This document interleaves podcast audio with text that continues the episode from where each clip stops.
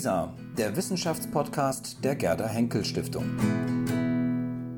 Mit einem Beitrag aus der Berlin-Brandenburgischen Akademie der Wissenschaften. Ich hatte immer schon eine große Faszination für all das, was man von Tieren so findet. Ich erinnere mich, wie ich als Kind einmal auf dem Nachhauseweg von der Schule eine tote Fasanenhenne am Straßenrand gefunden habe. Und da habe ich mir den Vogel angeschaut, so wie er da lag. Das Gefieder, die Struktur, die Farben. Das war unglaublich schön. Und dann habe ich den toten Körper in die Hand genommen. Da war für mich keine Spur von Ekel dabei, sondern einfach Neugierde. Und ich habe dann der Fasanenhenne die Schwanzfedern rausgerupft. Einfach weil ich die Federn so unglaublich schön fand. Und die irgendwie, ja, aufheben wollte. Und die habe ich mit nach Hause genommen und in einer Schublade aufbewahrt. Ich weiß gar nicht mehr, wie lange ich diese Federn hatte. Ich habe aber auch Insekten getrocknet, was ja im weitesten Sinne auch präparieren ist. Und später bin ich dann ab und zu mit einem halb verwesten Kadaver oder so nach Hause gekommen. Und dabei habe ich angefangen, Tierkörper zu zeichnen oder zu schnitzen oder in Ton zu modellieren. Das erste Mal, wo ich dann mit dem Beruf des Tierpräparators konfrontiert wurde, da war ich zehn Jahre alt. Das war in Form eines Zeitungsartikels.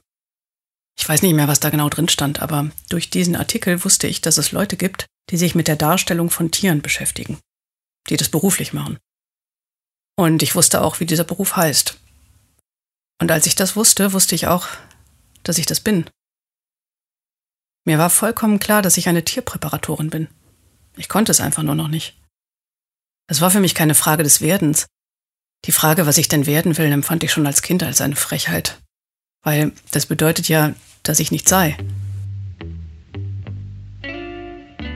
Mein erstes Präparat, das muss so kurz nach dem Zeitungsartikel gewesen sein.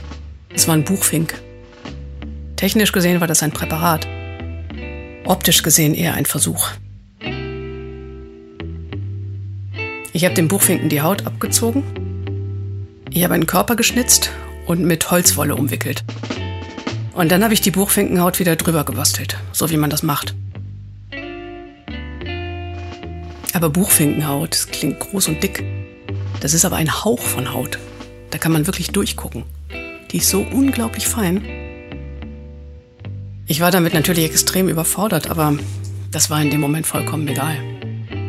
Das war mein erstes Präparat. Das steht, glaube ich, noch bei meinen Eltern auf dem Dachboden.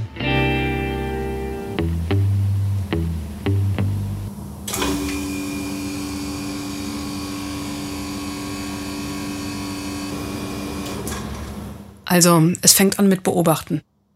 Und ja, und dann denke ich, muss man viel Herz reingeben, dass das Tier wieder lebendig aussieht. Aber das wird man nie hinkriegen. Man kann es echt nur versuchen. Ich meine, das Tier ist tot. Es ist auch nur die Haut. Es ist nicht das Tier. Das Tier ist weg.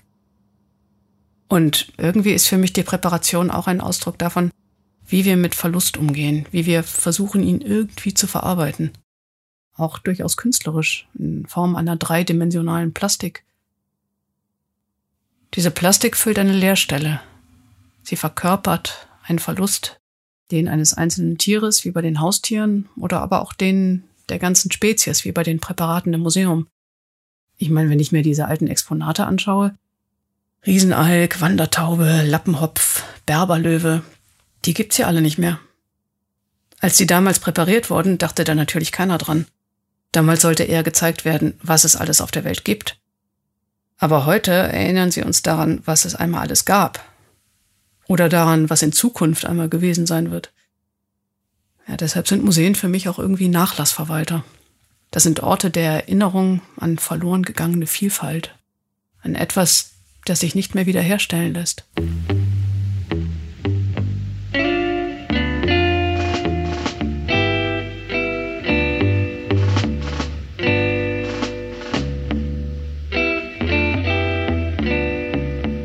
Nicht, wenn etwas vergangen ist, aber wenn es vergeht, wenn es damit droht zu verschwinden, dann wird es für uns auf einmal wertvoll. Wenn etwas nicht damit droht zu verschwinden, dann empfinden wir das eher als Problem. Wie das Plastik im Meer. Das geht nicht mehr weg. Das häuft sich an und verseucht die Strände. Oder Uranbrennstäbe, die man in Salzlake vergraben muss. Aber sobald es damit droht zu vergammeln, verwittern, zu verfallen oder sich aufzulösen, dann wollen wir das mit allen Mitteln verhindern. Dann wollen wir das aufhalten. Dann wollen wir, dass das bleibt. Eigentlich, wenn es geht, für immer.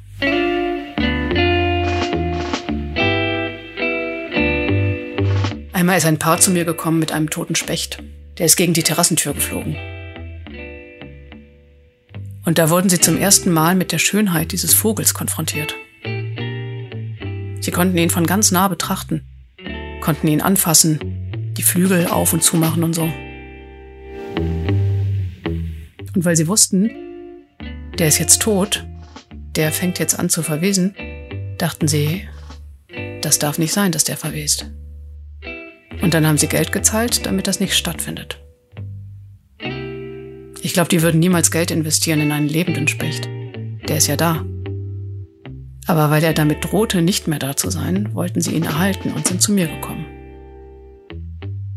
Der Specht wurde auf einmal endlich. Und das machte ihn für das Paar wertvoll.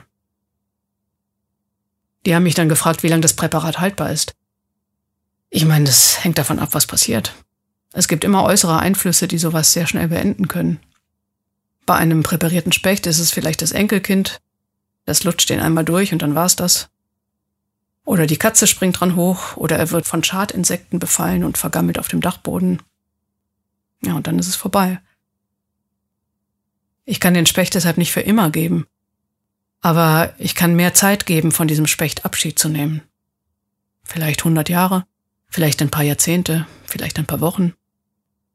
Aber es ist immer nur ein etwas längerer Abschied, den ich mit einem Präparat ermögliche. Ich gebe den Leuten ein bisschen mehr Zeit, dass sie das realisieren, dass eine Begegnung stattfindet. Und dann darf ein Präparat auch kaputt gehen, weil die Faszination gegeben ist. Ich glaube, dieses Gefühl, dass das Tier lebt und irgendwie nur die Zeit stillsteht, das hat am Ende auch viel mit dem Blick zu tun. Das ist fast das Wichtigste an einem Präparat. Wenn das Gesicht nicht stimmt, wenn die Augen nicht stimmen, dann ist das ganze Konstrukt hinfällig. Ich meine, so ein Präparat muss nicht immer alles richtig sein. Aber wenn der Blick stimmt, dann findet auch eine Begegnung statt. Und diese Begegnung ist wertvoll. Diese Begegnung macht was mit einem. Sie schafft eine Verbindung. Und die macht für mich auch das Handwerk so faszinierend. Wenn du am Ende vor dem Präparat stehst und dann das Gefühl bekommst, dass eigentlich du betrachtet wirst, dass das Tier zurückschaut und deinen Blick erwidert, dann hast du es echt geschafft.